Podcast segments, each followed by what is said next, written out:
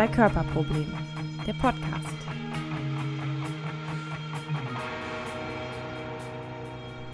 Hallo und herzlich willkommen zu einer weiteren Folge des Zwei-Körper-Problem Podcast. Ich begrüße mit mir heute in, der nächsten, in dieser Folge zusammen äh, den Markus und den Jan. Hallo zusammen. Hi. Moin. Ja, in dieser Folge möchten wir uns einem Thema widmen, ähm, was auch sehr, ja, sehr gehypt ist, äh, häufig sehr emotional betrachtet ist, aber ein ähm, sehr zukunftsweisendes Thema und auch ein sehr prägendes Thema in der Zukunft im Gesundheitswesen, die Robotik. Und zwar möchten wir uns eigentlich damit auseinandersetzen, wie Robotik in der Pflege vor allen Dingen ähm, eingesetzt wird und was so Einstellungen von Pflegekräften und Ärzten äh, parallel dazu sind zu Robotik. Ähm, ich glaube, wir wollen in dieser Folge primär erstmal so einen Überblick geben, hm, was es so in Studien und in Umfragen ähm, für Einstellungen gibt von Pflegekräften auf Robotik. Äh, wollen vorher so ein bisschen Einsatzszenarien beschreiben, äh, wo Robotik so eingesetzt wird und ja, das Ganze nochmal ein bisschen kritisch reflektieren. Äh, zukünftig, denke ich mal, können wir uns vorstellen, nochmal ein paar einzelne Folgen zu Robotik zu machen, weil das Thema einfach wirklich sehr, sehr groß ist. Ähm, so würde ich es erstmal einschätzen. Ja, ähm, vielleicht erstmal eine Einstiegsfrage an euch beiden, äh, Jan und Markus. Habt ihr Erfahrungen mit Robotern? Jan, du oder ich? Mach du mal, das ist ja, da kann man ja nur falsch drauf antworten.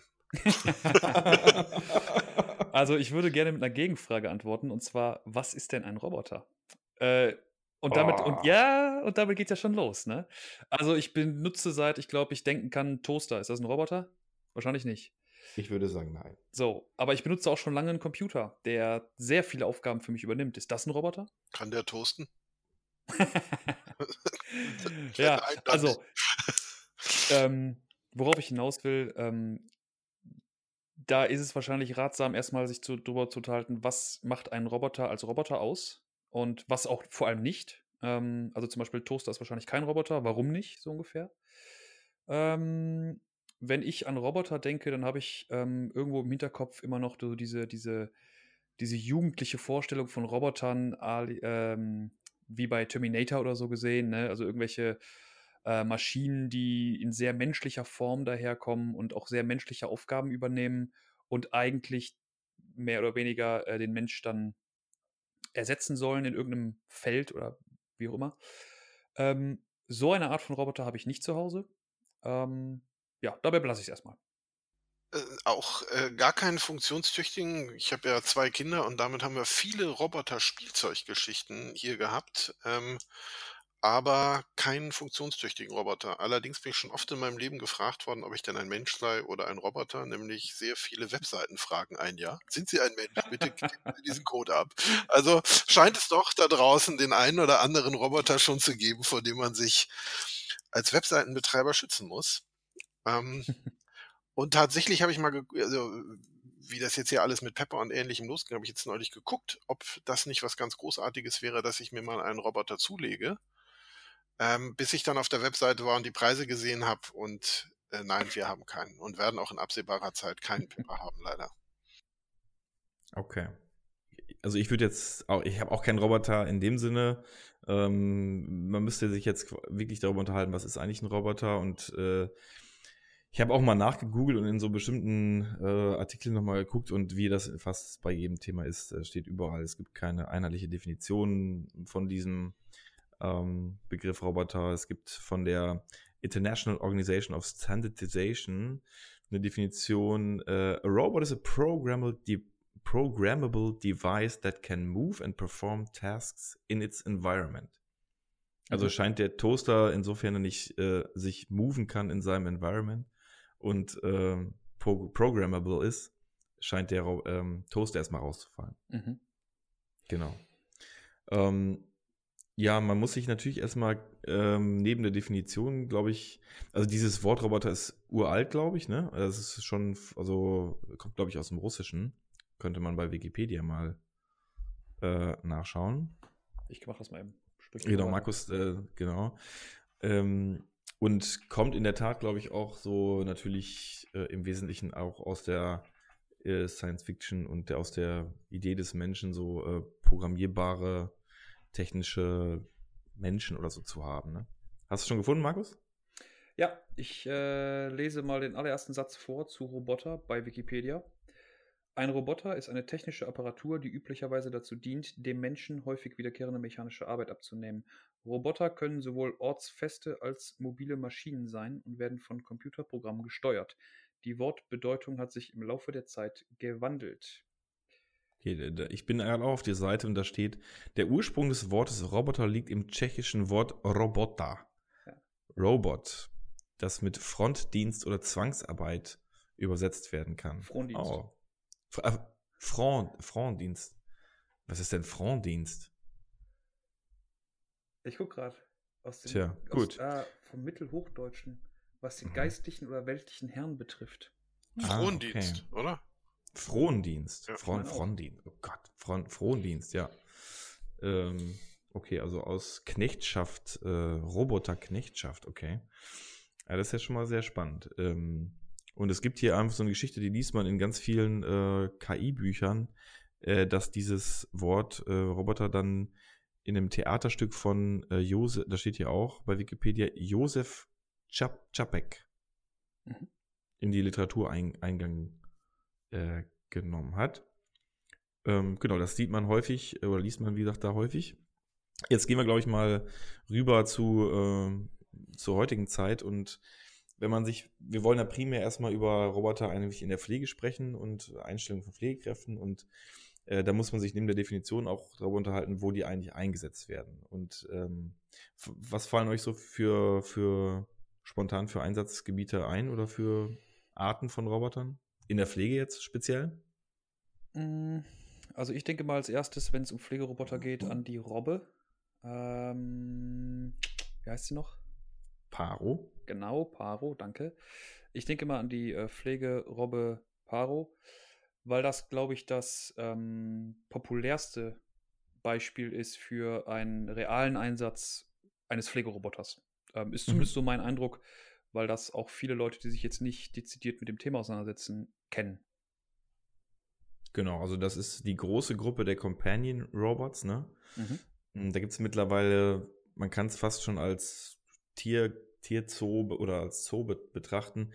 Ähm, also Hunde, Katzen, ja, und halt Robben, also eine ganz hohe Anzahl an verschiedenen äh, Com Companion-Robotern, äh, also Begleiter, ähm, ja, überall auch in der Forschung, was die Forschung auch ganz schwierig macht, weil es einfach alles verschiedene Tierarten sind und verschiedene Algorithmen dahinter stecken und so. Und ich glaube, der bekannteste ist in der Tat ähm, die Paro-Robbe, genau.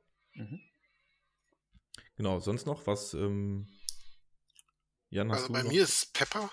Also auch ja. einfach, weil ich neulich Pepper mal auf einer Tagung, auf einer Konferenz kennenlernen durfte und erst komplett überrascht war, dass, dass Pepper auch in Deutschland schon in, in Demenz-WGs mitwohnt, dass äh, es Altenheime in der Schweiz gibt, die äh, mehrere Pepper da haben, die quasi ähm, die Seniorinnen und Senioren da unterhalten und ähm, Lieder mit denen singen, die ansprechen, die wiedererkennen. Ähm, ich glaube, ist ja so, so, so, so dieser Standard-Roboter, den, den man immer wieder im Fernsehen sieht, der eigentlich so das stereotype Bild ist, wenn irgendwo über Roboter gesprochen werden, sieht man dessen Gesicht.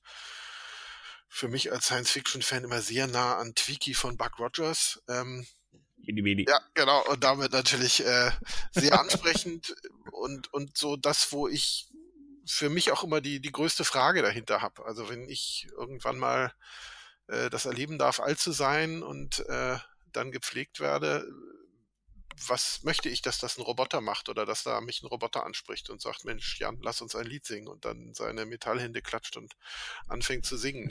Äh, und, und, und was bedeutet das, wenn man dankbar dafür ist, weil es sonst keiner tut? Also deshalb äh, ist das so für mich der erste Roboter, an den ich hier immer dann denke, wenn es um Pflege geht. Okay. Ähm, hast du, was hat der konkret getan äh, jetzt in der, Dem das war wahrscheinlich so eine Demonstration? Genau, den hatten wir auf der, auf der Expo Med letztes Jahr in Leipzig mit dabei. Der hat die Tagung geöffnet. Der hat so ein bisschen seine Arbeit vorgestellt in der Demenz-WG, der hat so ein bisschen gezeigt, wie er singen kann, hat das Publikum dazu gebracht, mit ihm zu singen, ist dann auf der Tagung rumgelaufen, hast dich mit ihm unterhalten können, er hat deinen Namen gelernt, hat dich wiedererkannt, wenn du dann irgendwo langgekommen bist und hat ähm, für mich etwas penetrant immer wieder überall Menschen animiert, mit ihm zu singen. Und das ist in so einer Tagungsform ganz lustig. Ein, zwei Mal. Und dann wird es schon penetrant. In, in einem Altenheim stelle ich mir das auch äh, unheimlich anstrengend vor. Ähm, ja. Aber kann man, also ist Pepper dann so klug, dass du ihm sagen kannst, Pepper, ich habe jetzt keine Lust zu singen und dass er dann mal zwei Stunden nicht dazu animiert oder ist das äh, nicht möglich? Doch, ich glaube schon. Doch. Also, Aber hast du ihm nicht gesagt? Nein, habe ich ihm nicht gesagt.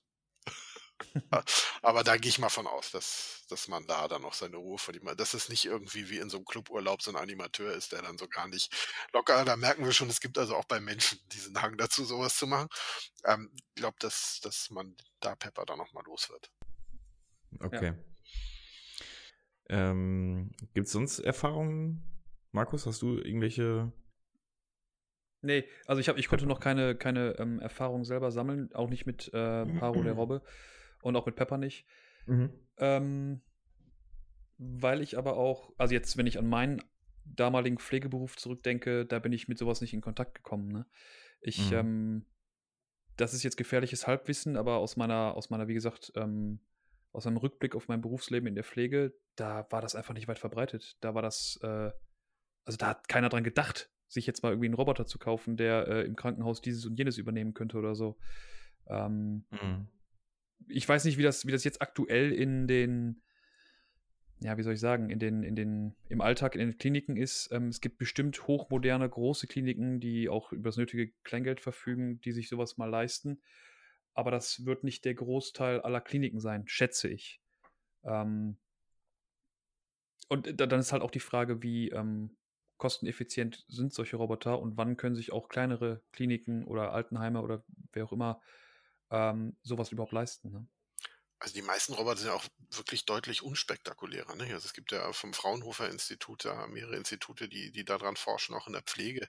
Und dann gibt es eben Roboter, die einfach die dreckige Wäsche wegbringen. Ja, also oder äh, mal ein Glas Wasser irgendwo hinbringen oder nachts auf der Station patrouillieren und, und gucken, ob da irgendwie Menschen rumlaufen, die, die da nicht rumlaufen sollten und dann quasi einen Alarm auslösen bei den, bei den menschlich Pflegenden oder jemanden hochheben und bei der Umlagerung helfen. Das ist natürlich äh, nicht so ein künstliche Intelligenz, allein handelndes Wesen, was, was irgendwie alles macht, wie, wie man sich das so auf den ersten Moment vorstellt, sondern tatsächlich na, so ein Service-Unterstützungsroboter. Mhm. Der auch oft irgendwie hab... gar nicht so aussieht äh, wie Bender oder irgendjemand, sondern, äh, ja. sondern der halt aussieht ähm, wie ein Nachttisch, der durch die Gegend fährt und da ist dann irgendwie was zu trinken drauf oder so. Ja, ja. Ähm, wir hatten ja vorher auch ähm, uns ein bisschen ausgetauscht und haben uns das, das ein oder andere Dokument äh, zukommen lassen. Und in dem, äh, in dem Bericht von ähm, dem Büro für Technikfolgeabschätzung beim Deutschen Bundestag. Da habe ich auch dazu gefunden, warte, ich suche es gerade raus. Ich habe es jetzt. Hier. Äh, die schreiben auch, dass ähm, vor allem sozial interaktive Tierroboter, wie zum Beispiel die Roboter Robbe, äh, Roboter Robbe Paro, aber auch Logistiksysteme sowie vereinzelt Exoskelette und Telepräsenzroboter, ähm, dass die wohl generell verfügbar sind, aber ähm, ihren Einsatz nur in sehr kleiner Stückzahl äh, finden. Und das ist eigentlich genau das, was ich eben auch so, was mein Gefühl quasi mir gesagt hat. Ne? Es gibt diese ganzen Dinge, aber wo gibt es die? Und das sind meistens nur irgendwelche großen Kliniken, wie ich es eben schon sagte.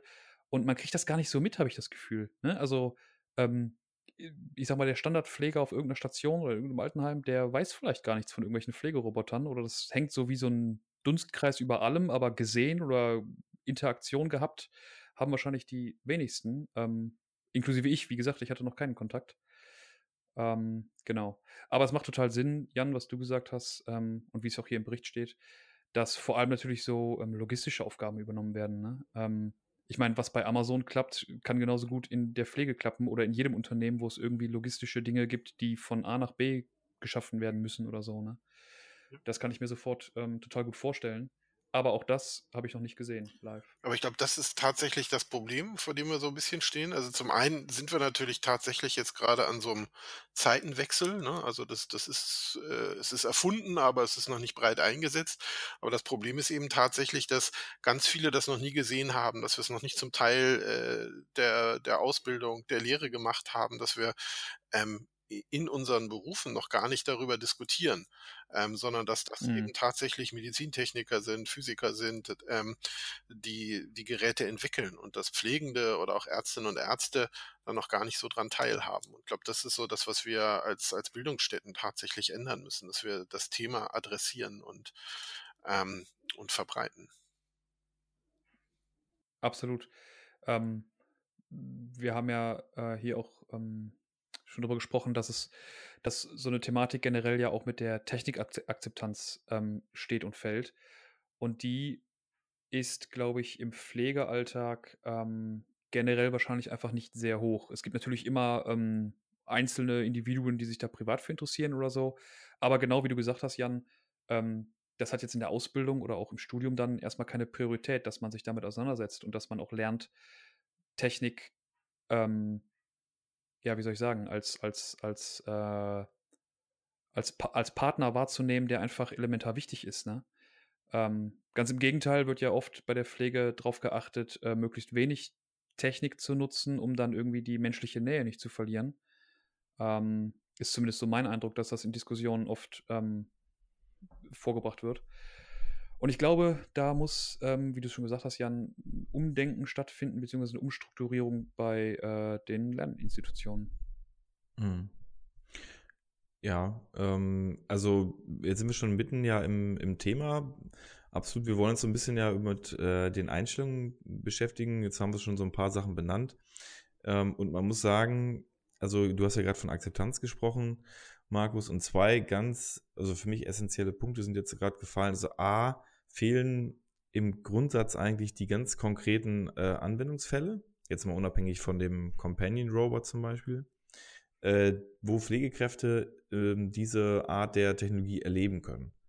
Mhm. So, ne? Also du hast vollkommen recht, habt ihr gerade auch schon gesagt, also ja, die, die werden häufig in, in äh, monetär gut ausgestatteten Krankenhäusern angewendet, in Einzelstudien und äh, von, von Inf ja, Informatikern, Ingenieuren, wie auch immer entwickelt, die teilweise dann eben ja auch nur in Feldstudien oder so ähm, in, mit ganz kleinen Stichproben oder so eingesetzt werden für ganz spezifische Aufgaben.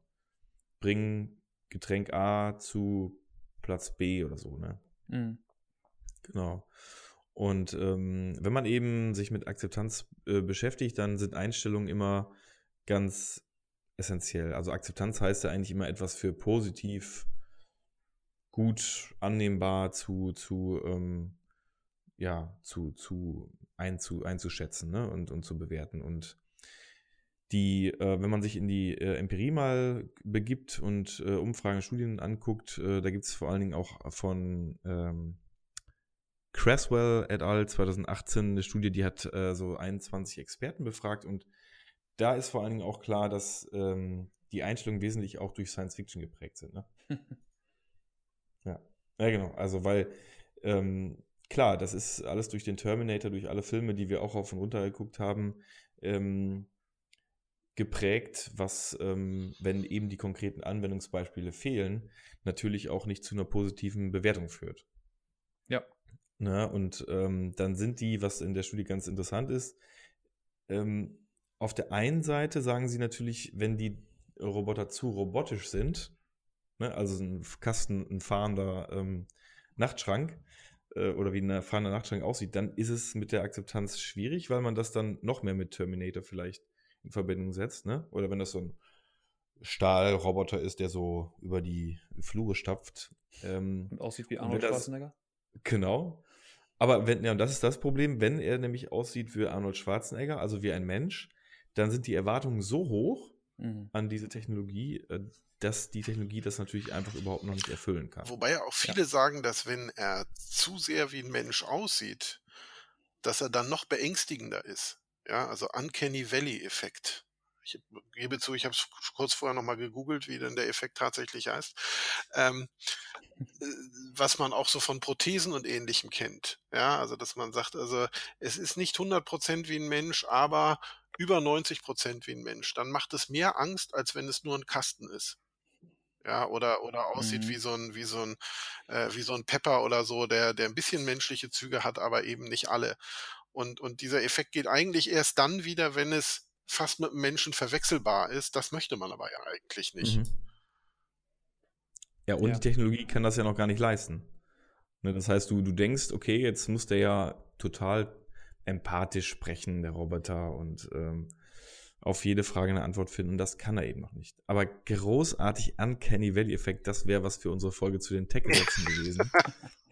Das ist, das ist absolutes äh, Name-Dropping der allerersten Kaliber.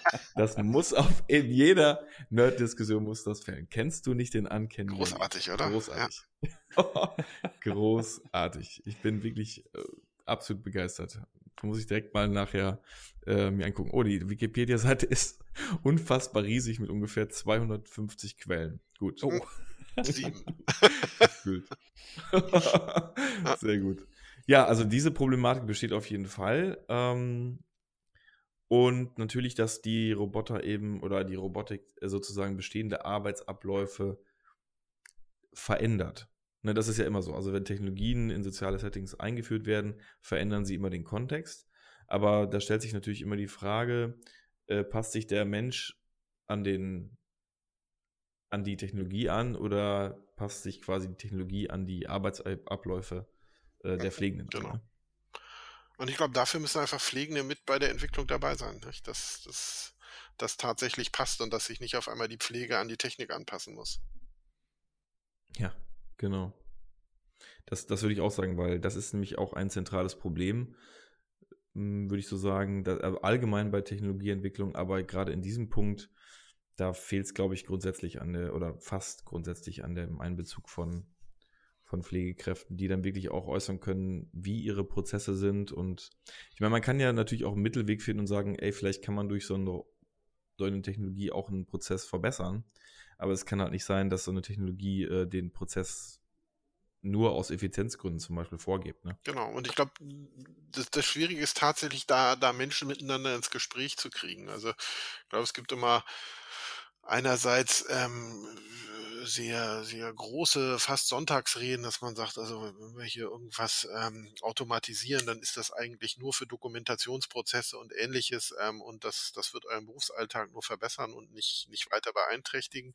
Und auf der anderen Seite ein, ein totales Sperren und ähm, wir wollen die Arbeitsplätze erhalten und ähm, wir beschäftigen uns nicht mit, mit Robotern. Und äh, wenn wir diese Mauer nicht auflösen und da aufeinander zugehen und miteinander gucken, wie kann man tatsächlich Prozesse unterstützen und ähm, wie kann man dadurch ein System, was ja bei Weitem nicht perfekt ist im Moment, ähm, auch verbessern, äh, dann besteht da, glaube ich, eine große Chance drin.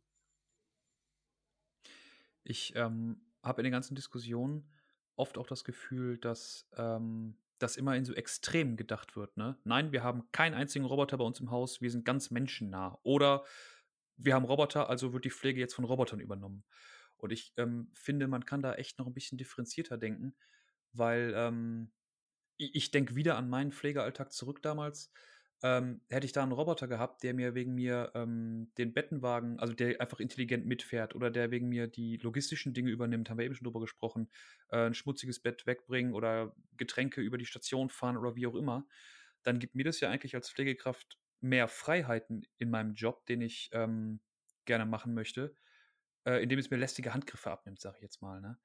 Ähm, ich habe schon immer ein Problem damit gehabt, wenn Leute mit diesem Totschlagargument kommen, ja, willst du denn, dass dich nachher dann eine Maschine anfasst und im Bett rumdreht oder irgendwie so, ne? Ähm, nee, will ich nicht.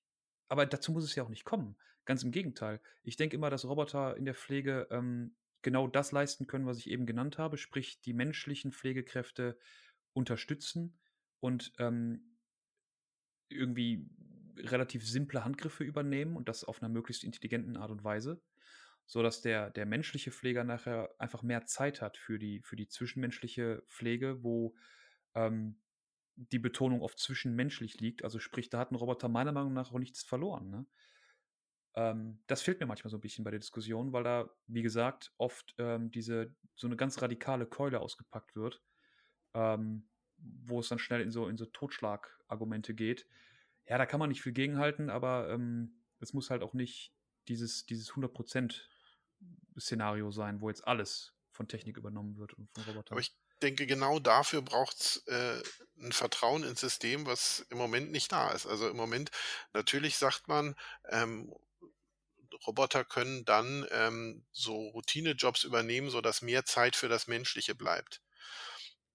Dem dem Satz muss man aber auch tatsächlich vertrauen können. Ja, wenn dann doch äh, Stellen wegrationalisiert werden, weil man sagt, naja, komm, das Menschliche ist nicht so wichtig, ähm, ja, Hauptsache, die Abläufe funktionieren hier irgendwie, dann haben eben die 100% Argumentierer doch wieder recht. Das heißt also, auch da müssen, müssen beide Seiten aufeinander zugehen und tatsächlich in einer vertrauensvollen Atmosphäre zusammenarbeiten ähm, dass es eben nicht um eine reine Effizienz geht, sondern um eine Effektivität im Endeffekt, ja, und um, um eine Menschlichkeit und, ähm, und äh, dass äh, menschliche Ressourcen nicht für, für Dinge eingesetzt werden, wo man wo man sie nicht zwingend braucht, ja. Und da ist Dokumentation natürlich tatsächlich irgendwie ein super Beispiel. Ja, je nachdem, wie man einen Vortrag hört, dann äh, müssen Pflegekräfte zwischen 40 bis, ich glaube, 80 Prozent ihrer Tätigkeit für Dokumentation aufwenden, ähm, ja, wo sie eben tatsächlich als Mensch anderen zur Verfügung stehen könnten.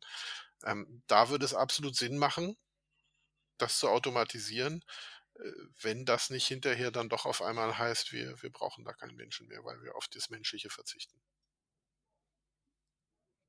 Ja, da habe ich aber das Gefühl, dass das auch eine, ähm, eine Diskussion ist, die fast an der Robotik vorbeigeht, weil ich äh, schon immer das Gefühl hatte, dass ähm, das Gesundheitswesen in Deutschland sehr auf Kosteneinsparungen äh, guckt. Und wenn Roboter dabei helfen, dann wird der Trend so weitergehen. Ne? Also ich meine, wenn du jetzt, oder ich habe es zumindest so kennengelernt, ähm, dass es dann doch viele, sehr viele Hilfskräfte bei uns im Pflegealltag gab, was qualitativ erstmal kein, kein, ähm, keine Wertung sein soll, aber die dürfen bestimmte Aufgaben einfach nicht übernehmen. Aber dann war ganz schnell klar, dass Prozesse so umgemodelt werden, dass zum Beispiel eine examinierte Kraft pro Schicht reicht. Und dass du sagen kannst, naja gut, aber du bist ja da, du kannst das und das machen und der Rest wird dann halt übernommen von den deutlich günstigeren Pflegehilfskräften. Und ich glaube, dass da ein Umdenken nötig ist, was ähm, sich dann auch mit dem Einsatz von Robotern in der Pflege beschäftigt, aber ich glaube, dass das, das Oberthema von diesem Umdenken müsste sein, wie viel Geld soll und muss vielleicht auch ins Gesundheitswesen fließen. Ähm, Im Moment sehe ich da Schwierigkeiten, ähm, einem Haus klar zu machen, pass auf, hier ist ein Roboter, den bezahlst du, salopp gesagt, einmal und dann arbeitet der 100 Jahre. Äh, aber, aber feuer deswegen keinen äh, menschlichen Mitarbeiter, weil der hat dann mehr Zeit für den Patienten. Da bin ich bei dir, da muss ähm, drüber gesprochen werden und da müsste ein Umdenken und, stattfinden. Und der Witz ist ja, es gibt ja diese Studie von Papa Nikolas, ich glaube, das ist ja so die, die, die jeder immer zitiert, wenn es um Kosten im Gesundheitswesen gibt, wo man merkt, Deutschland gibt mit das meiste Geld aus in seinem Gesundheitswesen, ohne damit irgendwie eine deutlich höhere Lebensqualität oder höhere Lebenserwartung zu haben. Ne? Also wir sind bei den Kosten ganz oben und so bei den Industrieländern bei der Lebensqualität, der Lebenserwartung eher im unteren Drittel. Also ähm, anscheinend sparen wir Kosten ein, dann aber an der falschen Stelle, ja, und sind woanders unheimlich teuer und kriegen es irgendwie noch nicht richtig geregelt. Ja. Sehe ich auch so. Also, das, das ist wirklich, das kann ja auch nicht der Anspruch sein. Es kann ja nicht sein, dass man so viel Geld, äh, ne, wie viel, also ich glaube bei 11,2 Prozent sind wir gerade äh, Anteil vom Bruttoinlandsprodukt, dass man dann nicht auch äh, in, in den meisten Aspekten eben auch an Platz einstellt, wie zum Beispiel Lebenserwartung. Ne? Das müsste ja. ja. eigentlich mehr oder weniger der Anspruch sein. Ne? Ähm, wobei man das ja auch in den USA sieht, ne? die geben 17 und, äh, Prozent aus vom Bruttoinlandsprodukt und, und sinken die schlagen uns sogar mit der Lebenserwartung. Tatsächlich, ja. ja die, die, einzigen, die da noch über uns sind. In der Tat, glaube ich, eins. Die, die aber auch im, im, in der Lebenserwartung in Teilen ähm, eine Abnahme zu verzeichnen haben. Das ist auch ganz spannend, ne? Ja, aber, aber ähm, ja, sag mal. Vielleicht, vielleicht ist das ja jetzt eine große Chance, dass über die sehr, äh, dass über so, über so einen ganz großen Technikzweig, also sprich Robotik, sich jetzt auch Ingenieure und Programmierer und äh, wer nicht noch alles mit dem Gesundheitswesen auseinandersetzt und dass vielleicht darüber ähm, auch mehr Geld aus diesen Bereichen Richtung Gesundheitswesen fließt. Weil ich glaube schon, dass Deutschland ähm, sehr viel Geld für die Industrie ausgibt, weil da auch viel Geld entsteht. Ähm, und wer weiß, ne? wie gesagt, vielleicht ähm, kann über diese Kombination von, von ähm, Industrie und Gesundheitswesen oder Technik und Gesundheitswesen, vielleicht entstehen da ja irgendwie interessante Spotlights, äh, mhm. die vielleicht die Gesellschaft generell mehr dahin bringen, äh, bereitwillig vielleicht ein bisschen mehr Geld fürs Gesundheitswesen auszugeben. Ja.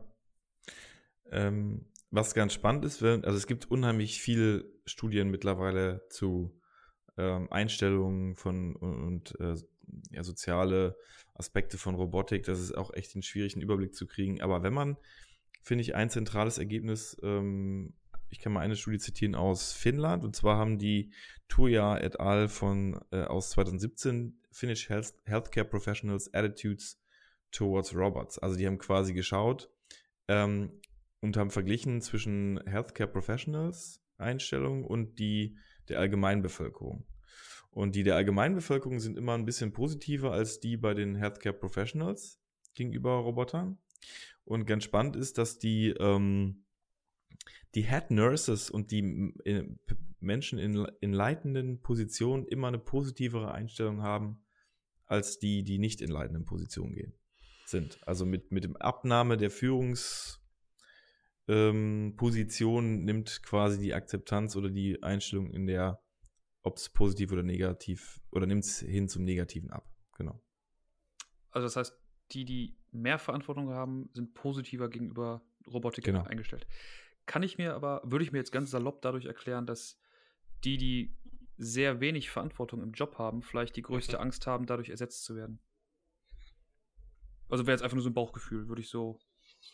Und wahrscheinlich auch die wenigsten Informationen bekommen ja, haben. Auch. Ähm, ne, also am, am, wenigsten wissen, was das eigentlich bedeutet, Robotik ja, und, und was das kann und was das eben auch nicht kann und damit die größten Ängste haben. Ja. Ja, absolut. Ähm, das ist, glaube ich, in, auch eine Zusammenfassung, die man aus allen Studien fast dazu nehmen kann. Ähm, die Einstellung wird besser mit den gemachten Erfahrungen in der Robotik. Mhm. Ja, also je öfter Pflegekräfte Erfahrungen überhaupt in der Interaktion mit Robotik machen, umso positiver werden die Einstellungen. Mhm.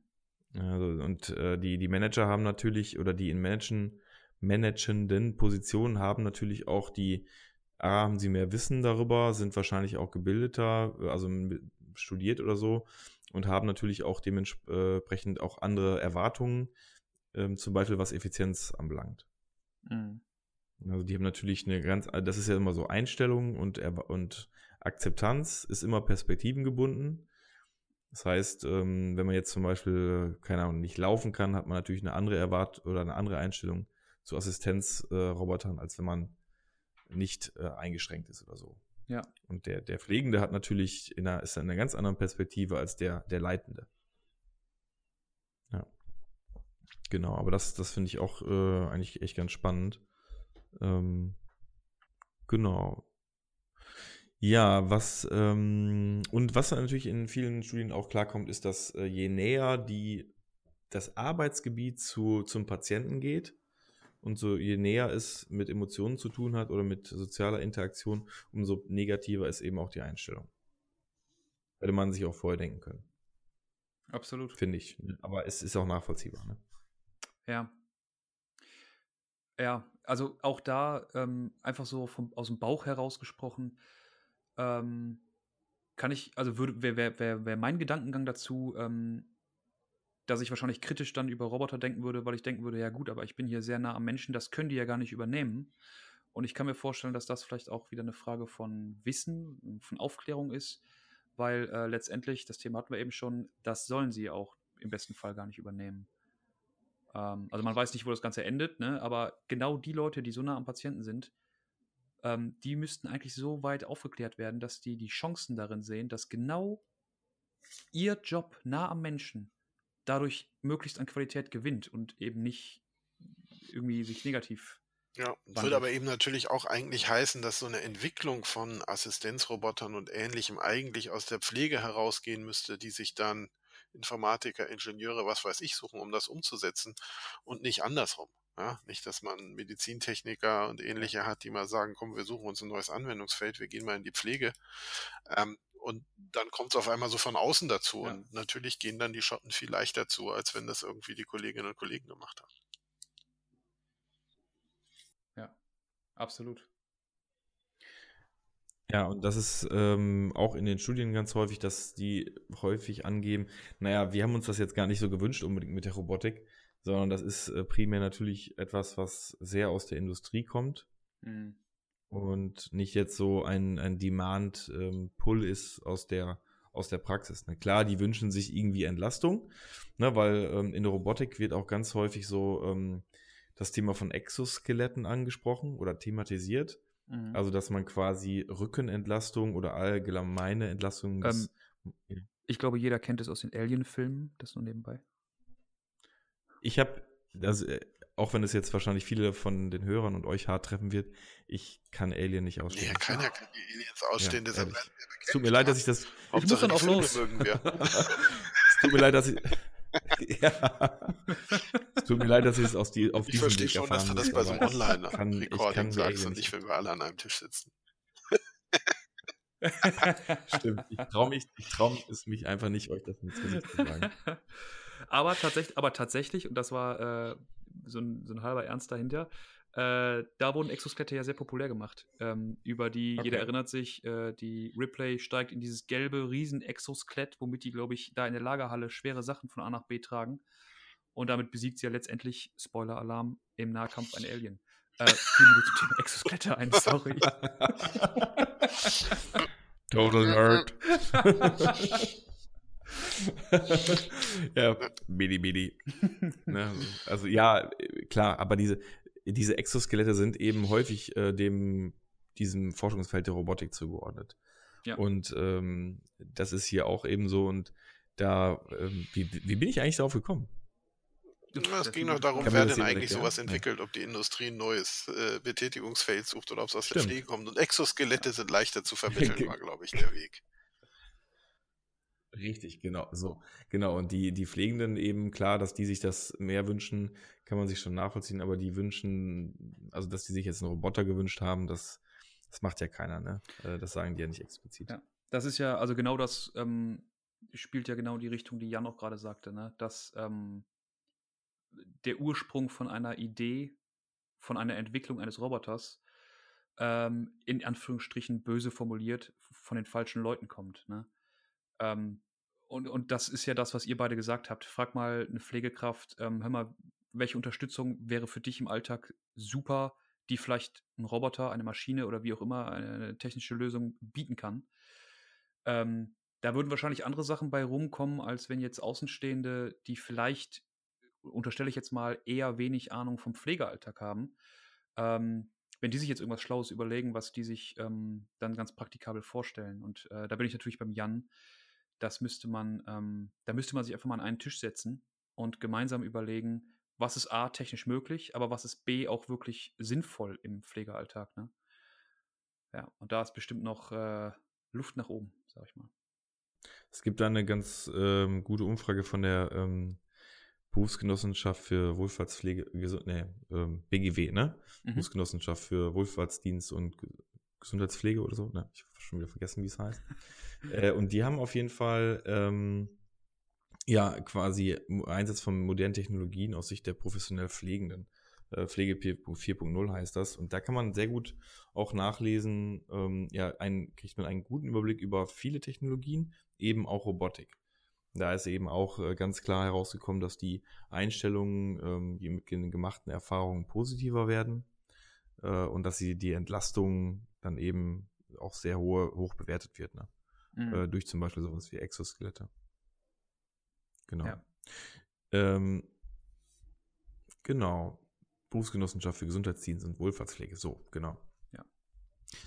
Ja, ähm, und was man ja immer hört, ich, ich, weiß nicht, wie es euch geht, immer eigentlich, wenn es um das Thema Robotik geht, dann kommt eigentlich, kommt eigentlich das Japan-Argument, hm. dass man eigentlich sagt, okay, äh, die, die wir müssen uns einfach ein bisschen mehr an die Japaner oder an den Japanern orientieren, weil die Kultur ist da ja so, dass man im Prinzip ähm, auch ja nicht lebenden Objekten eine Art von, von Sinn oder so zuordnet. Ähm, und das ist zum Beispiel etwas, was, ähm, was wir uns hier einfach ein bisschen abgucken müssen, damit die Akzeptanz hier ein bisschen höher ist. So, ne? Es hat halt auch, es hat natürlich viel mit Kultur zu tun, glaube ich. Ähm, aber ich habe jetzt von so einer ja, Panologin Cos Cosima Wagner, äh, die hat eine Doktorarbeit darüber geschrieben, über Robotik in Japan. Und da ist eben auch ganz klar rausgekommen, dass die Haltung bei den Pflegenden auch sehr skeptisch ist. Ähm, und dass diese Robotik im Wesentlichen auch ein ganz klar ähm, durch die Regierung vorangetriebenes, ähm, ja, ein Push ist, um halt eben auch Technologien zu fördern äh, und Wirtschaftsförderung zu machen. Weiß man denn, ob die Skepsis vergleichbar ist mit der Skepsis von deutschen Pflegekräften? Oh, das ist natürlich sehr schwierig, glaube ich, zu vergleichen. Ähm, das kann ich im Moment nicht so sagen. Die hat auf jeden Fall ein Buch darüber geschrieben, dass, ähm, also der Cosima Wagner, äh, glaube ich, einfach irgendwo äh, suchen, dann findet man das schon. Ich weiß nicht, ob das, ähm, ob sie da einen Vergleich zieht. Das weiß ich ehrlich gesagt nicht. Nee. Also, weil, ne, du hast ja eben schon gesagt, dass, ähm, dass in Japan vielleicht generell die Akzeptanz gegenüber äh, technischen Lösungen etwas höher ist. Und wenn dann relativ dazu die Skepsis von äh, Pflegenden gegenüber Robotern groß ist, dann wäre diese Skepsis ja vielleicht für deutsche Maßstäbe immer noch sehr gering. Und man würde denken, boah, die sind aber offen und äh, bereitwillig, da vieles zu akzeptieren. Deswegen habe ich gefragt, weil das ja ähm, ähm, total kontextabhängig ist, wie, wie groß jetzt die Skepsis äh, absolut zu bewerten ist. Wobei man, gut, Skepsis kannst du nicht absolut bewerten, aber ihr wisst, was ich meine. Ja. Ja, weiß ich aber nicht, wie der Aber das Spannende ist ja, dass, dass die Skepsis bei den Patientinnen und Patienten lange nicht so groß ist wie bei den Pflegenden. Also wieder so eine ganz ähnliche Situation wie bei uns und wie bei ganz vielen Digitalisierungsthemen. Ne? Also kennen das vom Datenschutz, dass das bei gesunden Menschen ganz anders gesehen wird als bei kranken Menschen. Ähm, wir sehen das jetzt hier bei den Robotern. Ähm, und dass da tatsächlich dann auch so ein bisschen der Impuls für eine Weiterentwicklung von ausgeht, dass natürlich die, die das beruflich machen, erstmal so ein bisschen an einer traditionellen, gewohnten Art und Weise irgendwie äh, haften bleiben. Ich glaube, das, das muss man da auch jedem zugestehen. Ja, und trotzdem werden ja, die Patientinnen und Patienten, die Kunden quasi den nächsten Schritt fordern. Und ich glaube, da sind wir gerade genau an dieser Schwelle. Und, und in Japan ist man genau diesen Schritt schon gegangen, ja, mit starker Unterstützung vom Staat, der ja das aber ja auch nicht irgendwie errat macht, sondern eben auch erkannt hat, äh, das wird gebraucht und äh, die zu Pflegenden wünschen sich das. Und jetzt müssen dann die, die Professionellen nachziehen quasi. Mhm. Ja, und die haben natürlich auch teilweise gar keine Wahl, ne? Also, das ist auch so eine Frage, ne? Also, ähm, wenn man eben rausbekommt, dass dadurch Effizienzen gewonnen werden können, dann wird es sehr schwierig sein, natürlich für Pflegende da irgendwie ähm, das nicht anzuwenden, sage ich mal. Ja, und ne? wir müssen eben gucken, was ist die Alternative? Ähm, also ganz oft ja. ist es ja ähm, bei Digitalisierung ja, genau. im Allgemeinen und bei, bei Robotik im Speziellen so, dass auf einmal ein Angebot da ist für Menschen, die sonst keins hätten. Ja, also es ist quasi der Vergleich gegen Null. Und, und dann ist es besser, ja, es macht eine Maschine, als es macht gar keiner. Ja, also Markus hat vorhin gesagt, also möchte ich in meinem Bett von einem, von einem Roboter gewendet werden, das möchte ich nicht. Na, wenn es keiner macht, ähm, dann möchte ich es lieber vom Roboter gewendet werden. Ja, und wenn niemand mit mir redet und niemand mit mir ein Lied singt, dann bin ich wahrscheinlich froh, wenn es wenigstens der Roboter mal macht. Also, ich ähm, glaube, diese, diese Versorgung äh, bei Versorgungsengpässen, ja, auch global gesehen, das glaube ich eine Riesenchance äh, für Digitalisierung und Robotik. Mhm.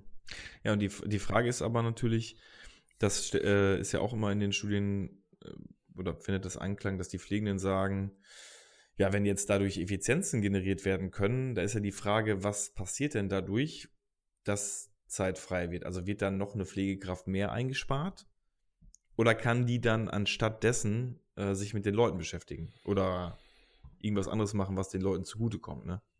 Ja. Und das ist meiner, für mich auch eine ganz große Gefahr. Ich bin ja wirklich Tech-Optimist, absolut, aber äh, man muss immer äh, reflektieren, glaube ich, äh, wann der Einsatz wirklich gerechtfertigt ist und auch positiv ist. Und ich nehme einfach das Beispiel ähm, Essen anreichen. Es wird immer wieder auch bei dieser Robotik äh, angeführt, ja, es könnte ja auch bei Essen anreichen und bei Trinken zum Beispiel eingesetzt werden. Und ähm, also jeder, der mal im Pflegeheim gearbeitet hat oder mit alten Menschen arbeitet, weiß, dass Essen und Nahrungsaufnahme für alte Menschen extrem wichtig ist und eine ganz wichtige soziale Interaktion ist. Ne? Da, da klönt man und quatscht und macht man Scherz oder fragt, wie geht's einem oder wie ist das Wetter. Das ist, kann man nicht meiner Ansicht nach durch einen Roboter also, ersetzen. Ja, ne? ähm, wobei das glaube ich so ein bisschen äh, Henne und Ei. Also ich glaube, das ist vor allem deshalb so ein wichtiges soziales Ereignis, weil es das Einzige ja, ist, wo ja. man vielleicht auch mal auf Menschen trifft. Ähm, wenn der Roboter das Essen bringt und dafür kommt danach jemand und setzt ja. sich eine halbe Stunde hin und spielt Karten und unterhält sich, dann wäre das das soziale Ereignis. Und ich glaube, das andere muss man tatsächlich normativ setzen. Also man muss klar sagen, die frei werdenden Ressourcen bleiben in der Pflege und werden für zwischenmenschliche Beziehungen eingesetzt. Ähm, und, und das muss man ähm, in mhm. Tarifverträgen, mhm. äh, in, äh, über die Kassen, über alle möglichen ähm, offiziellen Stellen irgendwo regeln, sonst macht es keinen Sinn. Ja, und wenn wir jetzt sehen, hat ja jetzt gerade die, die großen Tarifverträge Pflege gegeben, wo viele Kliniken gesagt haben, ja, wir sind bereit, wir stellen hier irgendwie 100 Pflegende mehr ein pro Klinik und so. Düsseldorf hat es das gerade gegeben, wohl wissend, dass es niemanden gibt, den sie einstellen können. Da werden Stellen geschaffen, die niemand besetzen kann. Also da, ähm, äh, ja, auch da lügen wir uns so ein bisschen was in die Tasche. Und wenn man da sagt, okay, also ähm, wir schaffen Freiräume, wenigstens für die Leute, die wir schon haben, ja, dass sie, dass sie sich diesen, diesen menschlichen Aufgaben mehr widmen kann. Das fände ich großartig. Und das muss man aber, glaube ich, eben wirklich festziehen. Und da muss man dann Vertrauen in das System zurückgewinnen, dass es nicht um eine reine ähm, Wegrationalisierung von Menschen geht. Hm. Würde ich, würde ich auch so sehen. Also, man muss es immer, glaube ich, also es macht keinen Sinn, es komplett zu verneinen oder sagen, nein, das machen wir nicht so. Ich glaube, es geht immer um den kontinuierliche Reflexion, wann, wann es eben sehr wichtig ist und wie du sagst, was sind äh, vielleicht auch die Alternativen. Ne? Absolut, das fand ich einen äh, ganz spannenden Beitrag von dir, Jan. Klar, wenn die Alternative keine Versorgung ist, dann ist die ähm, Versorgung über einen Roboter oder über irgendwas Technisches immer die bessere Alternative, gar keine Frage. Ne? Ähm, ich bin bei allem, also bei allem, was ihr gesagt habt, bin ich bei euch. Und ich habe das eben schon erwähnt, aber ich ähm, möchte es gerne nochmal sagen. Ich glaube, das ist ein, da muss ein Umdenken stattfinden, was, ähm, was gesamtgesellschaftlich getragen werden muss. Ne? Und zwar weg von dieser Gewinnoptimierung. Denn die Gewinnoptimierung würde den, den Einsatz bevorzugen, den wir hier kritisch äh, sehen. Dieses äh, drei Roboter ersetzen zehn Pflegekräfte oder wie auch immer. Ne? Ähm, das wird auch immer so sein, da bin ich mir sicher, weil ein Roboter, salopp gesagt, habe ich eben schon mal gesagt, äh, den kaufst du einmal und dann arbeitet der 100 Jahre. Das ist zumindest so die Grundidee von jedem, fast jedem technischen Gerät. Ähm, das wird immer so sein. Ne? Und ich glaube, da muss man vielleicht gesellschaftlich auch einfach ähm, umdenken und, wie ich schon sagte, weg von dieser Gewinnoptimierung kommen, um den Mehrwert äh, in der Zwischenmenschlichkeit wieder zu finden. Ne? Ähm, der erstmal nicht. Aber ist das Geld nicht tatsächlich eine Herausforderung, vor der wir wirklich auch in allen Bereichen im Moment stehen, ähm, was die Digitalisierung angeht, dass wir eigentlich von der Gewinnoptimierung weg müssen, dass wir eigentlich irgendein postkapitalistisches Gesellschaftssystem finden müssten, ähm, um äh, tatsächlich ja. Ja. Äh, mit frei werdenden Ressourcen umgehen zu können. Ja, weil wenn wir immer mehr digitalisiert haben, ja. ist ja dann tatsächlich Absolut. die Frage, was wem gehört's, was bleibt, ja, was wem bleibt. bleibt. es was und was machen die anderen. Ja, ja. ja. Hm. Absolut, absolut, Jan. Und ich, genau. ähm, ich wollte das fast gar nicht so groß aufreißen, weil ich wusste oder weil ich, weil ich weiß, hm. das ist ein riesen gigantisches Thema. Und ich würde mich gerne mit euch auf eine Folge dazu verabreden. Lass uns doch mal eine Folge machen, wo wir über im, im ganz großen Maßstab gedacht darüber sprechen, was macht die Digitalisierung mit der Gesellschaft und andersrum und was könnten nötige Konsequenzen sein. Denn das liest man äh, auch in vielen Büchern. Äh, ich denke da aktuell äh, nach wie vor nochmal an das Buch von Precht, aber auch das aktuelle von Harari, die ähm, sich genau damit auseinandersetzen und genau diese Frage stellen. Ne? Was machen wir mit, letztendlich, was machen wir mit unserer Lebenszeit, genau. wenn alle unsere Aufgaben automatisch übernommen werden? Wie gesagt, das Fass will ich jetzt und hier nicht aufmachen. Also würde ich gerne, aber passt eigentlich nicht zur Folge. Machen wir vielleicht eine eigene Folge draus. Fände ich super spannend. Ja, haben wir schon mal wieder äh, Content, ne? Ja. Ja. Ja, aber ich glaube im, im Bereich Robotik, äh, ich glaube halt, ganz zentral ist, dass die, die Pflegenden mit einbezogen werden und Erfahrungen sammeln. Und wie du auch ganz zu Anfang schon gesagt hast, äh, Jan, dass dieses Thema ganz zentral ja. Auch in die Ausbildung mit, mit integriert wird. In die, nicht nur in die Studiengänge von, von Pflegemanagern oder Pflegewissenschaftlern, sondern ganz zentral bei denen, die am, äh, an den Menschen sind. Ähm, weil diejenigen müssen natürlich auch eine ethisch reflektierte Entscheidung treffen können. Ja. Setze ich da jetzt einen Roboter ein oder nicht oder so, ne?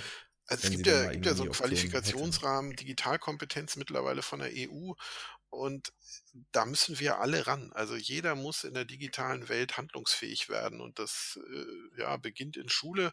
Und das ist aber natürlich in Ausbildung und in Studiengängen äh, mindestens genauso wichtig, dass wir, dass wir da für eine Handlungsfähigkeit sorgen. Ja, und dass wir Digitalisierung äh, ganz stark zum Thema machen und ähm, es damit nicht anderen überlassen. Mhm. Mhm, ganz genau. Und ich glaube, sie müssen äh, das ist ja das Thema, wenn man, wenn genau. die Pflegenden es nicht gestalten, dann macht es jemand anders.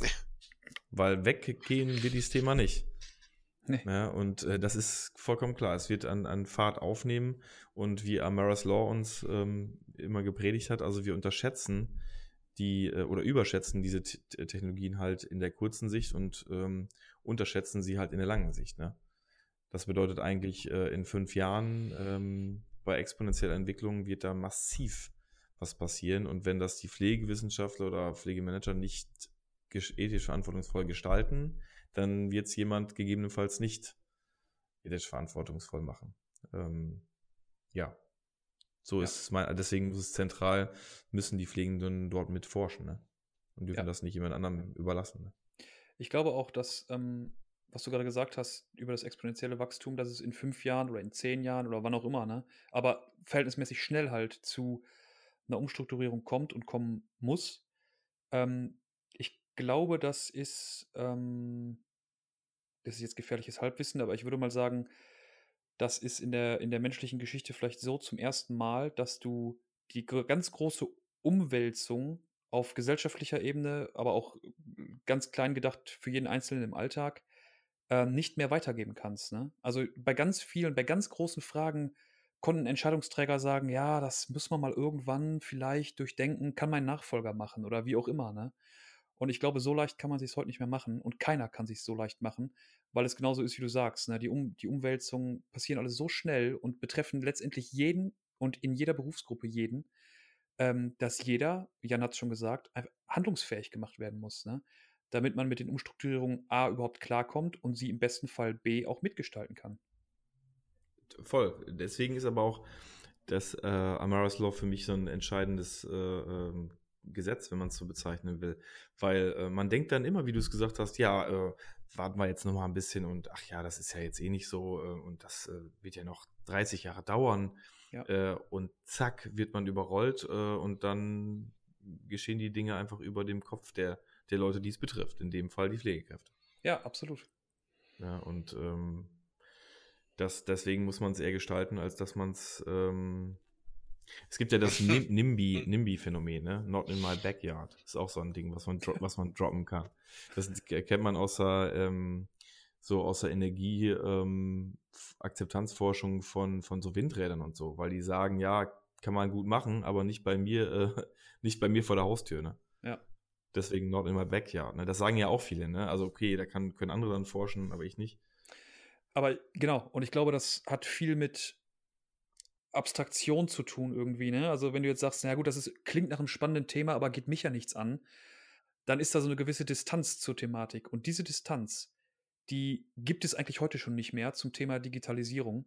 Ähm, und wenn es sie gibt, dann gibt es da wahrscheinlich irgendwie handfeste Gründe für, warum da noch so eine große Distanz ist. Aber letztendlich, ich habe es eben schon gesagt, ist jeder Einzelne in seinem Alltag davon betroffen. und weiß dafür im Schnitt wahrscheinlich einfach doch noch Ja, zu wenig. da, zur genau da müssen wir und, und da können wir natürlich auch ansetzen. Ja, also es muss jeder aus seiner Komfortzone raus und das, das ist erstmal schmerzhaft. Ja, also Veränderung birgt immer Risiken in sich. Ähm, aber ohne Veränderung äh, wird es definitiv nicht besser, als es im Moment ist. Und, und diesen Weg aber gemeinsam gehen und dafür auch auszubilden, ähm, das zu unterstützen und ähm, Vertrauen zu schaffen. Ich glaube, das, das ist ein ganz wichtiger Punkt. Ja, das, das sind, glaube ich, die ganz wichtigen nächsten Schritte, die wir machen müssen, um das, um das Gesundheitswesen nach vorne zu bringen in der Digitalisierung. Ja. Ich habe gerade die Vision, dass wir als, ähm, als Dreikörperproblem so eine Art ähm, mobile Talkshow äh, gestalten und dadurch, äh, damit dann durch die Krankenpflegeschulen gehen und da mit den ganzen Krankenpflegeschülern diskutieren über genau Das diese Sachen. genau nach Nice, Zukunft, Fände ich mega interessant Bock zu hören, wo stehen die gerade. Ja, Also müsste, ja, warum nicht? Also, okay, äh, das müssen wir natürlich rausschneiden, weil sonst klaut uns jemand diese Idee. Ne? ja, ähm, ähm, ja, aber es ist eine coole Idee auf jeden Fall. nee, hört sich, ist eine spannende Sache auf jeden Fall. Ich glaube halt auch gerade mit den Leuten, die jetzt ganz neu anfangen, Ja. äh, in so einer Ausbildung, in der Altenpflege oder in, Kinderkrankenpflege. in der Kinderkrankenpflege ist es ja auch ein Riesenthema, ne? Entertainment von Kindern oder so. Ja. Äh, Robotik. Also da, glaube ich, ist gerade mit diesen ganz jungen Leuten, die jetzt anfangen, ganz interessant und spannend mit denen zu diskutieren, wie da deren Perspektive ist. Weil man ist ja auch so gedrillt schon, ne? Mhm. Man ist in diesem System schon seit irgendwie 20 Jahren und die, die jetzt so ganz neu da reinkommen, ich glaube, das ist Also nochmal. ich glaube, das ist das ganz große ganz, äh, Problem von unserem, unserem Bildungssystem, dass wir Fall. Menschen, die die ersten Schritte eigentlich schon gemacht haben, erstmal entdigitalisieren. Ja? Wir erstmal, dass die all diese Kompetenzen und alles, was sie schon können, erstmal wieder Ja. vergessen, weil das ist irgendwie böse und eh nur ein Hype und dann ersetzen wir das durch andere. Statt damit zu arbeiten, da auch schlaue Fragen zu stellen, das, das zu hinterfragen, ob äh, wo es Sinn macht und wo nicht und dann damit weiterzuarbeiten, ähm, da trauen wir uns noch nicht ran. Ja. Ähm, noch ein Beispiel dazu. Völlig Themen, äh, fernab des Themas Robotik in der Pflege eigentlich. Aber haben wir darüber gesprochen? Ich bin mir gar nicht sicher. Letztens habe ich irgendwo gehört, dass an irgendeine Schule hat ein radikales Smartphone-Verbot auch in den Pausen umgesetzt. Wo man sich so fragt, so ja, aber das ist doch genau der Trend, der irgendwie wichtig ist für die Schüler. Ähm, also Digitalisierung und mit der Digitalisierung leben, da müsste man ja als Schule eigentlich einhaken und sagen, passt auf, ich zeige euch jetzt, wie man es sinnvoll einsetzt und wie man es richtig macht, statt das so ähm, stigmamäßig als böses Ding einfach nur wegzuschieben, ne? Ja gut, vor allem so lernt man natürlich nie selbst Pausen zu machen. Ja, also selbstständig mal Geräte wegzulegen. Und das ist ja eine ganz, ganz wichtige Kompetenz, ja, so einen eigenen Digital Detox mal durchzuführen und zu sagen, okay, da lege ich es mal weg, da lasse ich es mal aus, ja, in der und der Stunde brauche ich es nicht, in der anderen habe ich es mal dabei, falls ich was googeln muss. Ähm, ist ja eine unheimliche wichtige Kompetenz fürs ganze Leben. Ja, also und dass Verbote da ganz schlecht sind, oh, das weiß man von Comics aus den 60ern, von Süßigkeiten aus den 70ern und also, äh, äh, Prohibition. Ja. ja, absolut, absolut. Und also ich, damit wollte ich auch nur unterstreichen, was ihr schon gesagt habt, was wir alle hier schon im Kreis gesagt haben. Ja. Da ist Aufholbedarf und da muss letztendlich ein gesellschaftlicher Wandel stattfinden. Auf allen Ebenen eigentlich. Ja, aber ich glaube, das, was du gerade gesagt hast, Jan, ist natürlich dann auch die wichtige Kompetenz für die Pflegenden.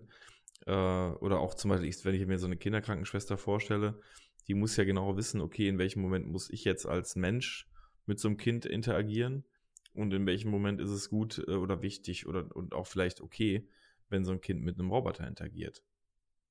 Also ich glaube, das ist darauf sehr gut zu Das übertragen. heißt was also hier der Aufruf schon mal an alle Pflegeschulen, wer uns gerne mal da hat, ladet uns ein. Ja. Ja. ja. Ja. Fände ich super. Zweikörperproblem Roadshow. Ja, wäre doch großartig. Ich sehe den Ja. Herrn Lanz schon ganz blass werden im ZDF. Ja, ähm. Oder wer spielt, den- wer, wer spielt den Lanz? Dann müssen wir so einen schönen, dann müssen wir so einen schönen Anzug auch tragen. Ich war bei Anzug raus. Ja. okay, gut. Okay. Das ist das Schlusswort. Ich glaube, ähm, gibt es von euch noch Anmerkungen? Also ich glaube, wir machen ja noch ein, zwei Folgen zu Robotern in unterschiedlichen Kontexten. Ich würde hier einfach nochmal zusammenfassen, äh, mitmachen statt verdammen. Ja, also dem Ganzen einen eigenen Sinn geben und, ähm, und zusehen, dass man äh, tatsächlich bestehende Probleme gemeinsam löst, anstatt das Heft irgendwie anderen zu überlassen, weil man sich beleidigt in die Ecke zurückzieht. Ja, ist, finde ich, ein super Schlusswort. Äh, und ich glaube, wir haben auch in dieser Folge schon genug Subthemen ja. angerissen, für die Das würde ich auch sehen, äh, Jan und Markus. Und ich glaube, damit schließen wir diese Folge zu Robotik ähm, in der Pflege, Einstellung von Pflegekräften und äh, freuen uns auf weitere Folgen zur Robotik und verabschieden uns äh, aus dieser Folge des Zweikörperproblem Podcast. Auf Wiedersehen. Tschüssing. Tschüss.